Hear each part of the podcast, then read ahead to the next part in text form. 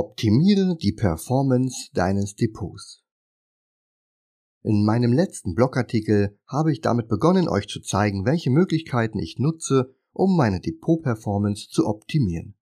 Die ersten vier Punkte richteten sich allgemein an alle Anleger und ich bin der Meinung, dass sie grundsätzlich einfach umzusetzen sind. Man muss allerdings bereit sein, etwas an seiner bisherigen Vorgehensweise zu verändern. Das Feedback zu meinem Artikel war wirklich sehr umfangreich, was durchaus auch an meinem Interview mit Ritchie von der Börse Stuttgart liegt. Auch dort haben wir das Thema mit dem Verzicht von Sparplänen besprochen. Leider reagierte die Mehrheit der Kommentatoren eher gereizt auf das Thema, anstatt darin die Chancen zu sehen. Mir soll es ja egal sein. Ich möchte nur diejenigen ansprechen, die bereit sind, an ihrer Anlagestrategie zu feilen und sie zu verbessern. Im heutigen Podcast möchte ich gern die 8-Punkte-Liste fortführen und die verbleibenden 4 Punkte besprechen. Diese richten sich in erster Linie an fortgeschrittene Anleger. Aber auch unerfahrene Anleger haben hier die Möglichkeit, sich sukzessive einen Erfahrungsschatz anzulegen. Diese 8 Punkte setze ich um. An dieser Stelle kurz ein Rückblick auf den ersten Teil dieses Artikels. Im Artikel Verzichte auf Sparpläne und erhöhe deine Rendite habe ich von der folgenden Liste die ersten vier Punkte besprochen. Diese sind existenziell in Bezug auf eine erfolgreiche Vermögensbildung und allein auf dem ersten Punkt bauen die anderen sieben Punkte auf. Bis auf einen der acht Punkte setze ich alle anderen Punkte bereits in der Praxis um. Da der erste Artikel sehr umfangreich geworden ist, habe ich die acht Punkte in zwei Teile aufgeteilt. Im heutigen Teil besprechen wir daher die Punkte 5 bis 8. Das sind der Optionshandel, Optionsscheine, Cashparken mit P2P-Krediten und der Marginhandel. Einige Punkte berücksichtigst du bereits vielleicht schon und andere sind dir vielleicht zu risikovoll. Wie immer bei einer Auswahl von zahlreichen Möglichkeiten, nicht für jeden kommen immer alle Punkte in Frage. Befasse dich mit den einzelnen Punkten und suche dir die heraus, die du mit wenig Aufwand und gutem Gewissen umsetzen kannst. Findest du vielleicht nur vier der acht Punkte umsetzungsfähig und kannst damit deine Performance langfristig um vielleicht sechs Prozentpunkte steigern, dann bist du auf einem deutlich erfolgreicheren Weg als bisher. Beginnen wir mit dem Optionshandel. Der Optionshandel eignet sich eher für fortgeschrittene Anleger. Dennoch tummeln sich gerade in diesem Bereich oftmals unerfahrene Anleger, die in kurzer Zeit hohe Erträge durch Prämien einsammeln wollen. Man bietet sich dann für zahlreiche Aktien an und veroptioniert einen Großteil seines Depots, wenn nicht sogar das gesamte Depot. In überschaubaren und wenig volatilen Marktphasen kann das gut funktionieren. Sollte aber eine gewisse Dynamik den Markt erfassen, kann es schnell passieren, dass zu viele Aktien das Depot verlassen müssen, obwohl man sie eigentlich gar nicht verkaufen wollte oder, und das ist das risikovollere Szenario, man bekommt dermaßen viele Aktien ins Depot gebucht, die man sich aufgrund der eher geringen Cash-Position gar nicht leisten kann. Wer dann nicht schnell wieder Werte verkauft oder anderswoher Cash organisiert, sieht sich einem Margin Call gegenübergestellt. Die Optionsgewinne der vergangenen Monate verpuffen so schneller als man gedacht hatte. Meine Vorgehensweise ist hier eine andere. Eine, die mit deutlich weniger Risiko agiert und somit auch deutlich weniger Ertrag abwirft. Es geht mir aber auch nicht darum, das Maximum mit Optionen herauszuholen, sondern die sich ergebenden Chancen zu nutzen und meinen Ertrag etwas zu optimieren. Optionen nur mit Aktien, die ein Signal generieren. So bleibe ich meiner Strategie treu und achte weiterhin auf Unterbewertung und Überbewertung. Meine Kaufsignale und Verkaufssignale stehen somit weiter im Vordergrund. Sollten sich hier keine Möglichkeiten ergeben, dann wird auch kein aktiver Optionshandel betrieben. Ich positioniere mich ausschließlich bei Werten, die ich auch gern ins Depot aufnehmen würde und für welche ich ausreichend Cash vorliegen habe.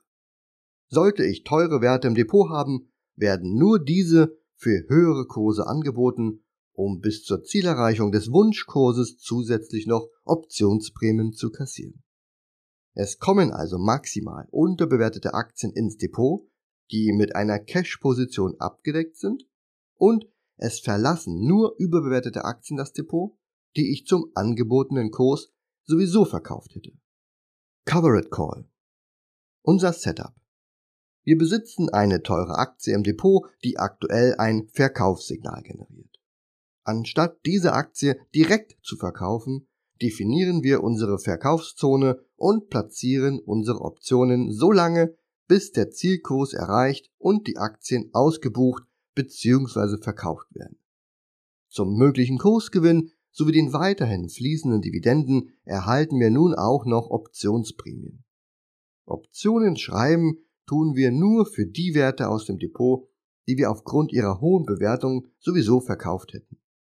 Oftmals werden von Anlegern deutlich umfangreichere Strategien verfolgt. Ein Großteil oder sogar das gesamte Depot wird dauerhaft veroptioniert. Es spielt auch in der Regel keine Rolle, ob es sich um teure oder günstige Aktien handelt. Im Worst-Case-Szenario verlassen zahlreiche Aktien das Depot, auch die, welche man am Ende vielleicht doch lieber behalten hätte. Daher gehen wir hier deutlich differenzierter vor. Mit einem Covered Call verkaufen wir einen Short Call auf eine bestehende Depotaktie zu einem Kurs, zu dem wir bereit sind, die Aktie auch zu verkaufen. Das Bezugsverhältnis sind immer 100 Aktien je Option. Unser Ziel ist es, bis zur tatsächlichen Ausbuchung der Aktien zusätzliche Optionsprämien zu kassieren. Szenario 1 Unsere Aktie erreicht nicht den Strikepreis zum Verfallstag, die Option verfällt somit wertlos. Die Prämie wird behalten und unsere Aktien bleiben im Depot. Und zusätzlich können wir eine neue Option verkaufen. Szenario Nummer 2. Unsere Aktie erreicht oder überschreitet den Strikepreis und die Prämie wird behalten. Und 100 Aktien werden zum Strikepreis der geschriebenen Option aus dem Depot verkauft. Cash Secure Put. Unser Setup der Markt ist auf einem günstigen Niveau und gewisse Aktien mit einem Kaufsignal werden nun für uns interessant. Anstatt die Aktien direkt zu kaufen, zu aktuell noch höheren Kursen, definieren wir unser Kursziel und platzieren unsere Optionen so lange, bis der Zielkurs erreicht und uns die gewünschte Anzahl an Aktien eingebucht wird. Neben einem deutlich günstigeren Einstiegskurs erhalten wir im Vorfeld bereits unsere Optionsprämie. Kaufen tun wir ausschließlich die Aktien, die wir aufgrund ihrer günstigen Bewertung sowieso gekauft hätten und für welche auch genügend Cash auf dem Verrechnungskonto liegt. Auch bei dieser Form von Optionen werden von Anlegern oft risikovollere Strategien verfolgt. So werden deutlich mehr Optionen auf eine Vielzahl von Aktien geschrieben, als Cash für die tatsächliche Einbuchung zur Verfügung steht. Da davon ausgegangen wird, dass nicht alle Optionen zum Tragen kommen werden, also reine Spekulation. Im Worst Case werden mehr Aktien ins Depot gebucht, als Liquidität verfügbar ist. Der Margin Call ist dann der KO fürs Depot. Daher gehen wir auch bei Cash Secured Puts deutlich risikoärmer vor. Wir verkaufen einen Short Put auf eine Aktie zu einem Kurs, zu dem wir bereit sind, die Aktie tatsächlich auch zu kaufen. Das Bezugsverhältnis sind auch hier immer 100 Aktien je Option. Unser Ziel ist es, unterbewertete Aktien zu unserem Wunschkurs ins Depot zu bekommen und bis dahin Optionsprämien zu kassieren. Szenario Nummer 1. Unsere Aktie erreicht nicht den Strikepreis zum Verfallstag. Unsere Option verfällt somit wertlos. Die Prämie wird allerdings behalten und keine Aktien werden ins Depot gebucht. Wir können dazu eine neue Option verkaufen. Szenario Nummer 2. Unsere Aktie erreicht oder unterschreitet den Strikepreis. Die Prämie wird behalten und zusätzlich bekommen wir 100 Aktien ins Depot gebucht. Fazit. Wie ihr sehen könnt, habe ich zwei klar definierte Setups vorgestellt. Unabhängig davon, gibt es natürlich zahlreiche weitere Optionsstrategien, für die man mehr Erfahrung benötigt oder auch ein höheres Risiko eingehen müsste. Bei meiner Vorgehensweise wird unnötiges Risiko vermieden. Unsere Optionen werden nur auf die Werte geschrieben, die sowieso zu 100% eine Transaktion hervorgerufen hätten. Gleichzeitig ist man den Großteil der Zeit nicht aktiv, was neben einem deutlich dezimierten Risiko auch ein geringeres Optimierungspotenzial bietet. Auch wenn man grundlegende Erfahrungen im Optionshandel haben sollte, so lässt sich dieses Wissen in kurzer Zeit aneignen. Zudem verzeiht die Vorgehensweise anfängliche Fehler, da die tatsächlichen Transaktionen auch ohne Optionen durchgeführt worden wären. Als letzter Punkt sei noch erwähnt, dass man für den Optionshandel einen passenden Broker benötigt. Empfehlen kann ich euch daher CapTrader oder auch Lynx. Beide Broker habe ich an dieser Stelle in meinem Blogartikel näher vorgestellt und du erkennst leicht die Unterschiede. Optionsscheine. Zu meiner Optionsscheinstrategie könnt ihr auf meinem Blog bereits jede Menge Informationen erhalten. Dennoch möchte ich an dieser Stelle kurz auf meine Vorgehensweise eingehen und damit den Aufwand sowie das Risiko skizzieren. Da sich meine Optionsscheinstrategie direkt an meiner Dividendenalarmstrategie orientiert, entsteht mir hier kein zusätzlicher Aufwand. Wichtig ist neben einem fortgeschrittenen Kaufsignal, dass es sich um ein mittelfristig zu erreichendes Potenzial handelt, bei dem das Chance-Risiko-Verhältnis deutlich im positiven Bereich liegt. Meine Optionsscheine haben daher eine Laufzeit von bis zu zwei Jahren. Es handelt sich also nicht um kurzfristiges Trading. Gerade dann, wenn ich bereits genügend Aktien von einem Unternehmen im Depot halte, mir die Dividendenkontinuität bzw. Qualität nicht zusagt oder die Dividende auch einfach nur zu gering ist, dann kommt oftmals ein Optionsschein für mich in Frage. Vom Setup her braucht es neben einer gewissen Story, die ein Aufwärtspotenzial von mindestens 20% oder mehr bietet, auch eine gewisse Bodenbildung im Chart oder es sollte sich um einen Turnaround-Kandidaten handeln. Warum sollte das Potenzial mindestens 20% betragen? Das Ziel meiner Optionsscheinstrategie ist eine dreistellige Performance. Also ich möchte schon mindestens 100% mit einem Optionsschein ins Ziel bringen. Erreichen tue ich dies zum Beispiel mit einem Kurszuwachs von 20% und einem Hebel von 5. Zum Launch meiner Optionsscheinstrategie im letzten Jahr haben wir uns als erstes einen Optionsschein auf die Deutsche Post ins Depot gelegt. An dieser Stelle habe ich dir den Chart der Deutschen Post und den Verlauf meines Optionsscheins eingezeichnet. Unser angedachtes Szenario ist sehr gut aufgegangen und die erzielte Performance lag weit über dem, was wir geplant hatten. In Summe konnten wir am Ende 377 Prozent erzielen. Viel wichtiger ist aber, dass beim Einstieg sowie beim Ausstieg noch viel Luft waren, um ein deutlich besseres Ergebnis zu erzielen. Leider verlor unser Optionsschein zum Ende hin an Power, sodass wir dennoch stolz auf unseren Gewinn waren. Alle abgeschlossenen Trades findest du auf der Seite der Optionsscheinstrategie auf meinem Blog reich mit plan.de. Im ersten Jahr konnte ich ein Ergebnis von knapp 50% erzielen. Allerdings hatte ich im Schnitt nur die Hälfte des verfügbaren Kapitals investiert. Verschweigen möchte ich aber auch nicht das Risiko. Optionsscheine können auch einen Totalausfall hinlegen, was uns auch bereits passiert ist. Optionsscheine lassen sich leicht ins Depot integrieren.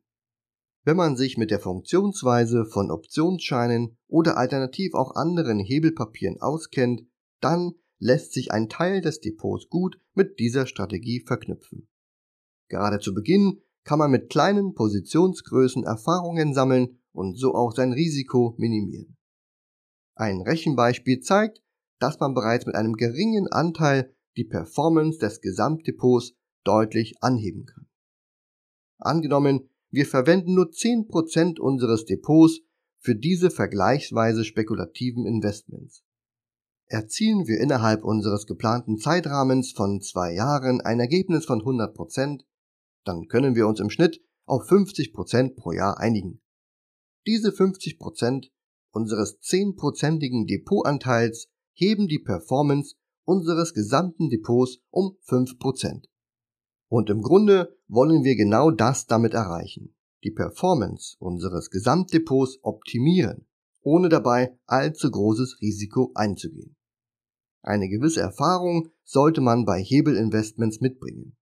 oder beginnen, diese Erfahrungen im Live-Betrieb zu sammeln. Zum Beispiel mit geringen Positionsgrößen oder einem klar definierten Risiko- und Money-Management.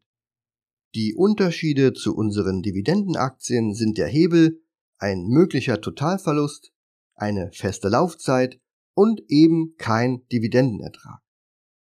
Dabei ist das Aktien Research identisch, wir benötigen nicht mehr Zeit und erhalten dafür deutlich bessere Chancen auf hohe Kursgewinne. Gerade bei Hebelinvestments sollte man daran denken, dass das Risikoprofil bei seinem Broker gegebenenfalls angepasst werden muss.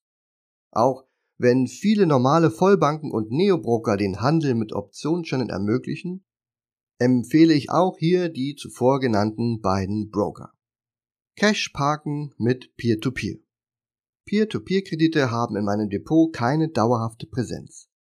Ich nutze diese Assetklasse nur temporär, wenn ich zu viel Cash halten sollte. Dann parke ich einen Teil meiner Liquidität auf Peer-to-Peer-Marktplätzen, um damit meiner gesamten Cash-Position eine gewisse Verzinsung zukommen zu lassen. Ein Beispiel. Lege ich 20% meiner Cash-Position zu 10% in Peer-to-Peer-Krediten an, so bekomme ich so viele Zinsen, dass mein gesamtes Cash einer imaginären Verzinsung von 2% unterliegt. Und lieber habe ich 2% Zinsen auf ungenutztes Cash als gar keine Zinsen. Die Alternative, damit dennoch Dividendenaktien zu kaufen, obwohl der Markt nicht unterbewertet ist, kommt für mich in dieser Zeit nicht in Frage. Vorteile und Nachteile von Peer-to-Peer-Krediten. Die Vorteile. Hohe Verzinsung im Vergleich zu üblichen Zinsanlagen.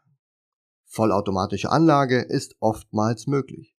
Interessant, vor allem in Cash-Sammelphasen. Und die Asset-Klasse kann zu einem weiteren Standbein im Depot ausgebaut werden. Und Peer-to-Peer-Kredite bieten dazu eine breite Diversifizierung. Die Nachteile. Ausfallmöglichkeit von Peer-to-Peer-Plattformen, Kreditgebern auf Marktplätzen und Krediten selbst. Kurzfristige Verfügbarkeit oft nur mit Gebühren und Wartefristen. Nicht alle Peer-to-Peer-Plattformen eignen sich, um höhere Cash-Volumen zu parken. Angebot und Nachfrage schwanken stark und es bleibt eine reine Kreditfinanzierung und ist kein Investment in Sachwerte. Peer-to-Peer-Kredite eignen sich gut als geringe Beimischung im Depot. Es bietet sich förmlich an, gerade bei höheren Cash-Positionen Kapital umzuschichten, um die mitunter sehr attraktiven, aber auch risikobehafteten Zinsen mitzunehmen. Um das Risiko im Depot gering zu halten, investieren wir wie beschrieben nur einen kleinen Teil unserer Liquidität und wir diversifizieren am besten über mehrere Peer-to-Peer-Plattformen. Dort über mehrere Kreditarten und Darlehensanbieter. Zudem sollte man immer die geringstmögliche Investitionshöhe wählen, um lieber in unzählige Kleinkredite zu investieren als in wenige. In der Regel beträgt die Mindesthöhe zwischen 1 und 10 Euro je Investment und Marktplatz. Vergessen sollte man nicht, dass außerordentliche Renditen immer auch ein hohes Risiko bedeuten. Schlussendlich handelt es sich um die Finanzierung eines Kreditangebotes mit gewissem Ausfallrisiko. So kann der Kreditnehmer sein Darlehen nicht mehr zurückzahlen. Der Darlehensgeber kann insolvent gehen und auch die Peer-to-Peer-Plattform an sich kann unter Umständen ausfallen. Kalkulieren muss man auch mit dem zeitlichen Einstieg sowie Ausstieg. Einige Plattformen limitieren Einzahlungen, sodass man keine größeren Summen in kurzer Zeit auf dem Marktplatz investieren kann. Auch ein Ausstieg ist oft von Rückzahlungsfristen, Zweitmärkten oder Kursabschlägen abhängig stellt man sich auf einen gestaffelten Einstieg ein und akzeptiert das langsame Zurückfließen des investierten Kapitals zwischen wenigen Tagen und einigen Wochen, dann beschränken sich die Nachteile auf das Investmentrisiko und halten sich somit in Grenzen. Mögliche Peer-to-Peer-Marktplätze. Welche Plattformen kommen für das Parken von Liquidität in Frage? Ausgewählt habe ich die folgenden Plattformen vor allem aufgrund ihrer Größe und Marktführerschaft. Als Quelle hat mir das Portal Passives Einkommen mit peertopeer.de von Lars Robbel geholfen. Mein Tipp, streue dein Kapital immer über mehrere Plattformen und informiere dich in der genannten Community über Aktuelles aus der Branche. Mintos ist der größte Peer-to-Peer-Marktplatz und bietet im Schnitt um die 10% Zinsen. Sein Kapital kann man mittels automatischer Strategien investieren. Dazu besteht hier die Möglichkeit, per Knopfdruck kurzfristig ca. 80% seiner Investments direkt wieder ins Cash zurückzuholen. Die Plattform Estate Guru hat sich auf Immobilienkredite mit längeren Laufzeiten spezialisiert und bietet Anlegern auch um die 10% Zinsen. Es gibt allerdings die Möglichkeit, die oft langlaufenden Projekte jederzeit auf dem Zweitmarkt zu veräußern. Eine der größten Peer-to-Peer-Plattformen in Europa ist Bondora. Ihr Produkt Bondora Go Grow bietet eine feste Verzinsung von 6,75% an.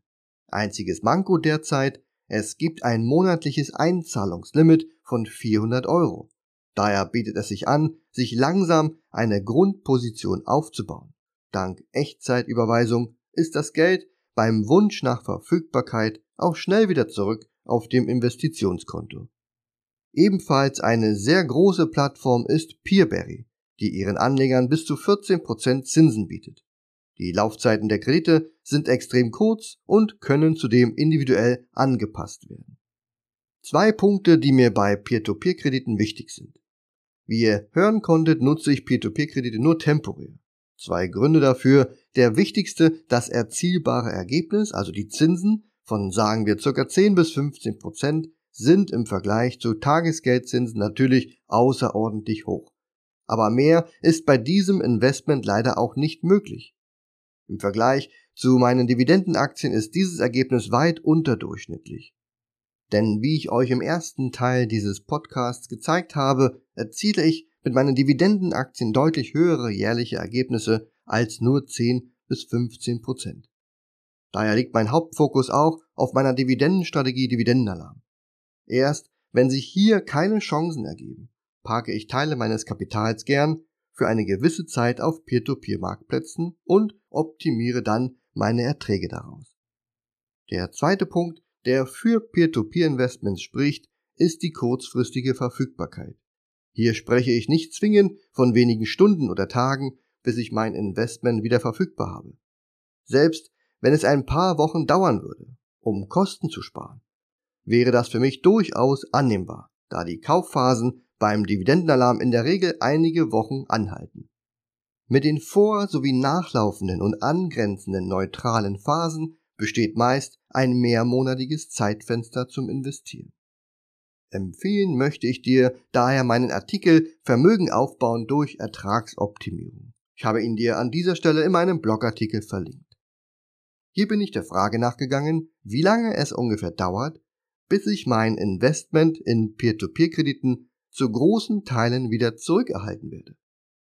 Dazu habe ich die Plattform Mintos genutzt, mein Kapital investiert, den Auto-Invest deaktiviert und täglich geprüft, wie hoch der Kapitalrückfluss ist. Mit dem Ergebnis nach 30 Tagen bin ich absolut zufrieden. Marginhandel. Die Ausnutzung von Fremdkapital ist eine weitere, wenn auch eine eher risikovollere Art, um die Gesamtperformance seines Depots signifikant zu verbessern. Dabei kann das Risiko deutlich minimiert werden, wenn man sich auf eine gewisse Optimierung fokussiert. Und genau darum soll es in diesem Kapitel gehen. Aktien auf Kredit, Verzicht oder für Erfahrene. In meinem Blogartikel Dein Depot krisenfest machen, achte auf diese fünf Punkte, habe ich bereits den häufigsten Diskussionsgrund angesprochen. Pro und Contra der Kreditfinanzierung. Was im Immobilienbereich gang und gäbe ist und auf deutlich höherem Niveau praktiziert wird, wird im Aktienhandel oft verteufelt. Ich halte es da wie Warren Buffett und investiere je nach Situation und Möglichkeiten mit einem geringen, aber effektiven Kredithebel. Der Altmeister ist unter anderem durch seine fremdfinanzierten Geschäfte Milliardär geworden. Und er leistete sich bei unterschiedlichen Transaktionen mitunter einen Kreditfaktor von teilweise 1,3. Immobilienbesitzer, die ihr Haus mit 80% beleihen, gehen hier deutlich höhere Risiken ein, was aber gesellschaftlich seit Jahrzehnten anerkannt ist. Unterm Strich gibt es nur zwei Möglichkeiten. Wer keine Erfahrungen hat oder wem das Investieren auf Kredit missfällt, der sollte die Finger davon lassen. Wer die Chancen nutzen möchte, kann mit geringen Summen Erfahrungen sammeln und sich so über die Jahre eine gewisse Expertise auf diesem Bereich aufbauen. BP. Meine ersten Aktien auf Kredit. Im Jahr 2010 habe ich das erste Mal einen gewissen Fremdkapitalhebel eingesetzt. Damals gab es die Deepwater Horizon Katastrophe im Golf von Mexiko. Die größte Umweltkatastrophe in der amerikanischen Geschichte. Sie brachte den BP-Konzern an den Rand des Ruins und einer möglichen Zerschlagung. Die Schließung des Bohrlochs dauerte Monate und BP musste allein Geldstrafen in Höhe von 21 Milliarden Euro zahlen. In Summe kostete BP das Desaster allein bis zum Jahr 2018 mehr als 65 Milliarden US-Dollar. Während dieser Zeit halbierte sich die BP-Aktie von Anfang Mai bis Ende Juni 2010 und fiel von 7,50 Euro auf 3,75 Euro. Im Chart auch gut zu erkennen sind die kurzen Erholungsversuche auf dem Weg nach unten. So wurden damals unterschiedlichste Methoden unternommen, um das Bohrloch schnell und sicher wieder zu schließen. Immer lag Zuversicht im Raum, dass es endlich klappen würde. Und der Börsenkurs sprang an. Als dann ein Versuch nach dem anderen scheiterte, fiel der BP-Aktienkurs auf neue Tiefs. Dieses Verhalten zeigte mir, dass es offenbar nur die eine finale News brauchte, um a. das Desaster zu beenden und b. um eine nachhaltige Erholung einzuleiten. Und so startete ich meinen ersten Versuch, Fremdkapital einzusetzen und kaufte mir BP-Aktien für unter 4 Euro auf Kredit. Verkauft habe ich dann einen Großteil der Aktien später für knapp 6 Euro. Im Depot belassen habe ich damals den gesamten Gewinn in Form von Aktien. Für meine ältesten BP-Aktien habe ich praktisch nichts bezahlt und sie zahlen mir heute, zusammen mit natürlich weiteren Anteilen, weiterhin alle drei Monate eine attraktive Dividende aus. Dieses Vorgehen zu optimieren stand seitdem auf meiner Agenda. Meine Regeln für ein Invest auf Kredit. Zwei Punkte sind für mich absolut wichtig und von diesen weiche ich nicht ab. Das ist zum einen der richtige Zeitpunkt und eine zuvor korrekt kalkulierte Kapitalhöhe. Wann investiere ich in Aktien auf Kredit?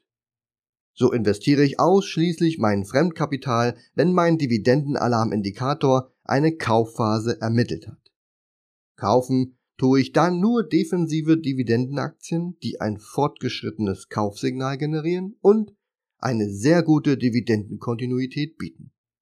Ziel dieser Vorgehensweise ist, dass ich nur wenn der Markt selten günstig ist und außerordentliche Chancen bietet, mit höherem Kapitalstock investiere und sonst eben nicht. Ich unterstelle, dass sich der Markt in den kommenden Wochen und Monaten wieder erholt und ich dann Aktien nur noch zu höheren Kursen kaufen kann. Ich ziehe praktisch meine zukünftigen Sparraten vor und zahle sie in den nächsten Monaten mit meinem Cashflow zurück.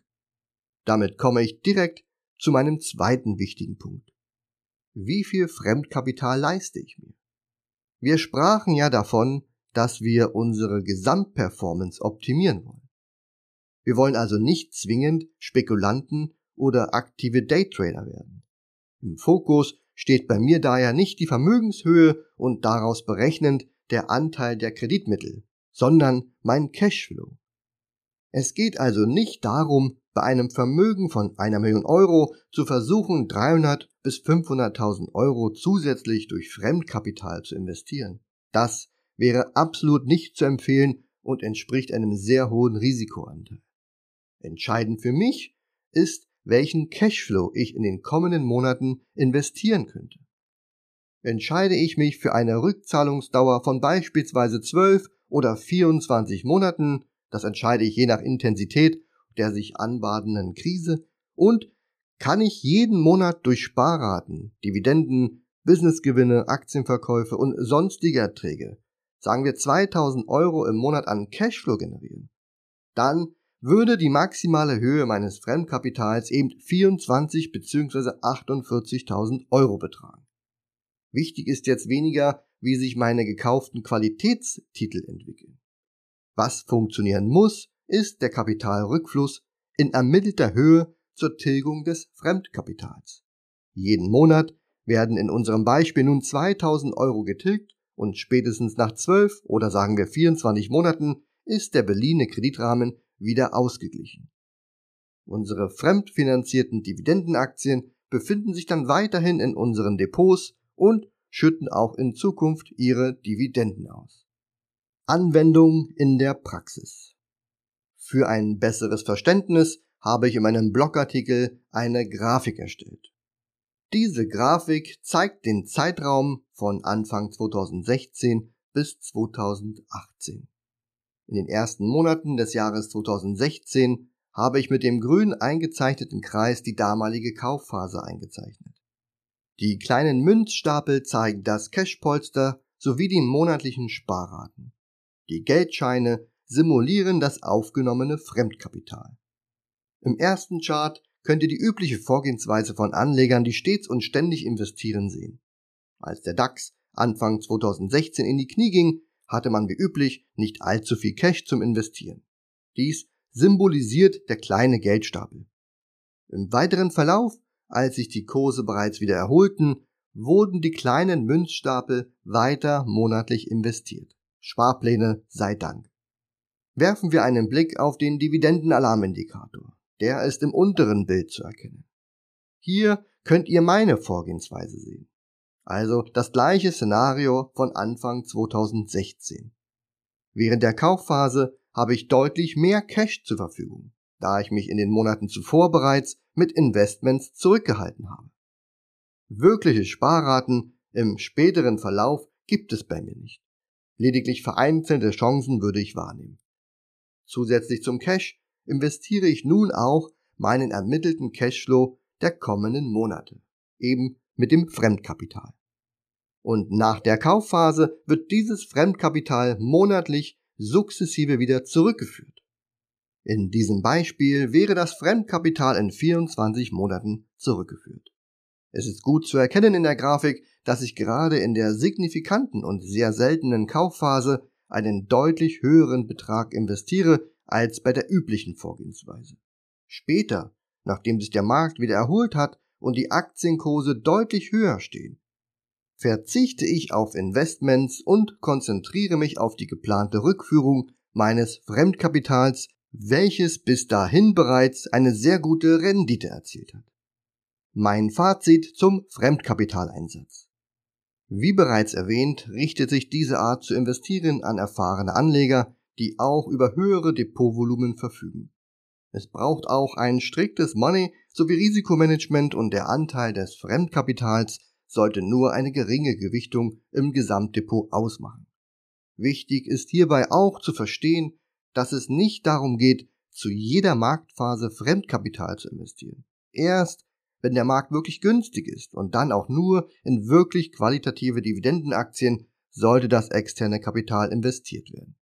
Vergleichbar ist das Vorgehen mit Schnäppchen im Supermarkt. Gibt es ein Produkt im Angebot und man erhält drei zum Preis von einem, dann bietet es sich hier an, einen Vorrat aufzubauen. Bei normalen Preisen kauft man nur die Anzahl, die man im Alltag benötigt, und sollte mal das Angebot einbrechen und man für ein Produkt den Preis von dreien zahlen, dann versucht man solange es geht auf einen Kauf zu verzichten. Ob mit oder ohne Fremdkapital. Allein, dass wir nur in einer absoluten unterbewerteten Marktphase investieren, unterscheidet uns schon vom normalen stets und ständig investierenden Anleger und bringt uns langfristig gesehen deutlich höhere Performancewerte. Eine einfache Rechnung kann wie folgt aussehen. Der Einsatz einer 20% Margin, die sich in der folgenden Erholungsphase um 40% verbessert, bringt das Gesamtdepot um circa 8% nach vorn. Auch bei diesem Punkt ist es wichtig, mit einem passenden Broker zusammenzuarbeiten. Wie genannt, kann ich euch CapTrader und Lynx beide empfehlen und ich nutze sie auch beide.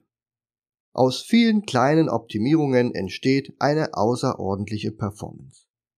Auch dieser zweite Teil ist etwas länger geworden als gedacht, aber unterm Strich kennst du nun acht Möglichkeiten, mit denen du deine Depot-Performance deutlich optimieren kannst. Gehe am besten jeden der acht Punkte sukzessive durch und versuche für dich ein paar Änderungen und Verbesserungen vorzunehmen. Wenn du es mit wenigen einzelnen Punkten schaffst, deine Performance in Summe vielleicht 4 bis 8 Prozent pro Jahr anzuheben, dann macht dies gerade in absoluten Beträgen einen ordentlichen Unterschied aus. Zum Schluss würden mich noch deine Optimierungsmöglichkeiten interessieren, die ich vielleicht noch nicht angesprochen habe. Schreibe mir hierzu gerne einen Kommentar oder auch eine E-Mail.